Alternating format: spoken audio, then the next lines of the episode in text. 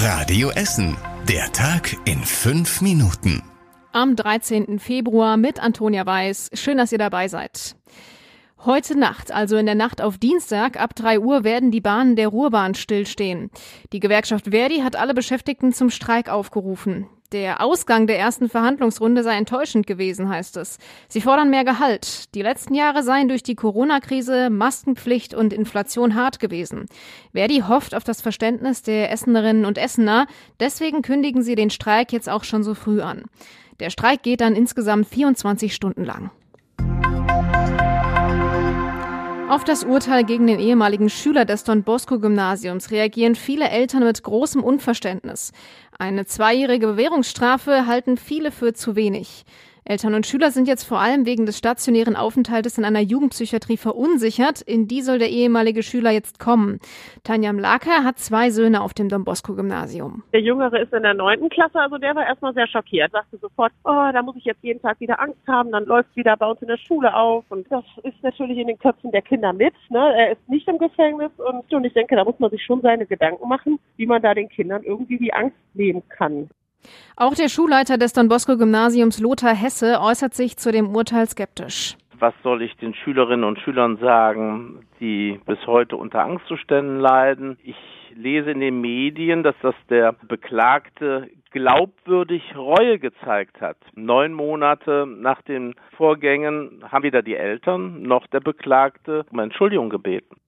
Der Verteidiger des ehemaligen Schülers hat auf Radio Essen Nachfrage nochmal betont, dass es keinen Grund für Sicherheitsbedenken gibt, da schon ein stationärer Aufenthalt im letzten Jahr problemlos verlaufen ist.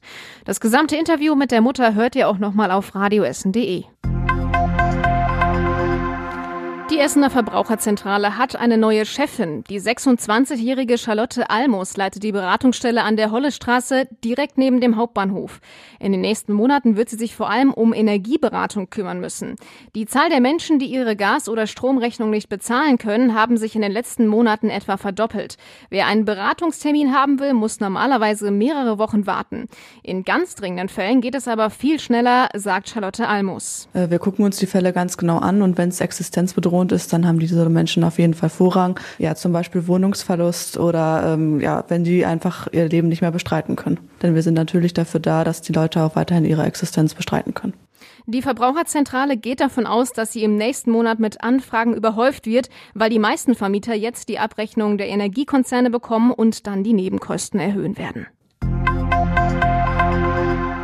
Für das neue Schuljahr stehen die Anmeldezahlen bei den weiterführenden Schulen in Essen fest. Insgesamt machen knapp über 5000 Schülerinnen und Schüler den Übergang in eine weiterführende Schule. Fast die Hälfte von ihnen geht bald auf ein Gymnasium. Rund ein Viertel wird die Realschule besuchen. Die meisten Anmeldungen haben das Maria Wächtler Gymnasium in Rüttenscheid und die Elsa Brandström Realschule in Bergerhausen. Bei der Sekundarschule am Stoppenberg sind die Anmeldezahlen in diesem Jahr wieder konstant geblieben. Rot-Weiß Essen ist heute Abend bei Viktoria Köln zu Gast. Die Rot-Weißen wollen nach sechs Spielen in Folge ohne Sieg heute Abend endlich wieder einen Erfolg feiern. Radio Essen Sportreporter Benedikt Kaninski mit den Einzelheiten. Wohin geht die Reise? Das fragen sich aktuell auch viele RWE-Fans. Das Spiel gegen die Viktoria aus Köln könnte eine Vorentscheidung bringen. Gewinnt der RWE, ist man wieder im Mittelfeld der Tabelle dabei und könnte mit Köln gleichziehen. Gibt es wieder keinen Sieg, rücken die Abstiegsränge gefährlich nah. Das Hinspiel gewannen die Kölner deutlich mit 4 zu 1 und auch diesmal dürften die Gastgeber so kurz vor Karneval noch einmal zusätzlich motiviert sein. Rot-Weiß Essen wird also gemeinsam mit den über 1500 mitreisenden Fans im Rheinland alles in die Waagschale werfen müssen. Und zum Schluss der Blick aufs Wetter. In der Nacht bleibt es trocken. Ein paar Wolken werden sich am Nachthimmel über uns zeigen. Insgesamt kühlt es sich aber auf rund drei Grad ab. Ihr müsst mit leichtem Bodenfrost und auch vereinzelten Nebel rechnen. Und das war der Tag in fünf Minuten. Alle aktuellen Nachrichten bekommt ihr wie immer auf radioessen.de und in unserer Radioessen App. Ich wünsche euch eine gute Zeit und bis zum nächsten Mal. Das war der Tag in fünf Minuten. Diesen und alle weiteren Radio Essen Podcasts findet ihr auf radioessen.de und überall da, wo es Podcasts gibt.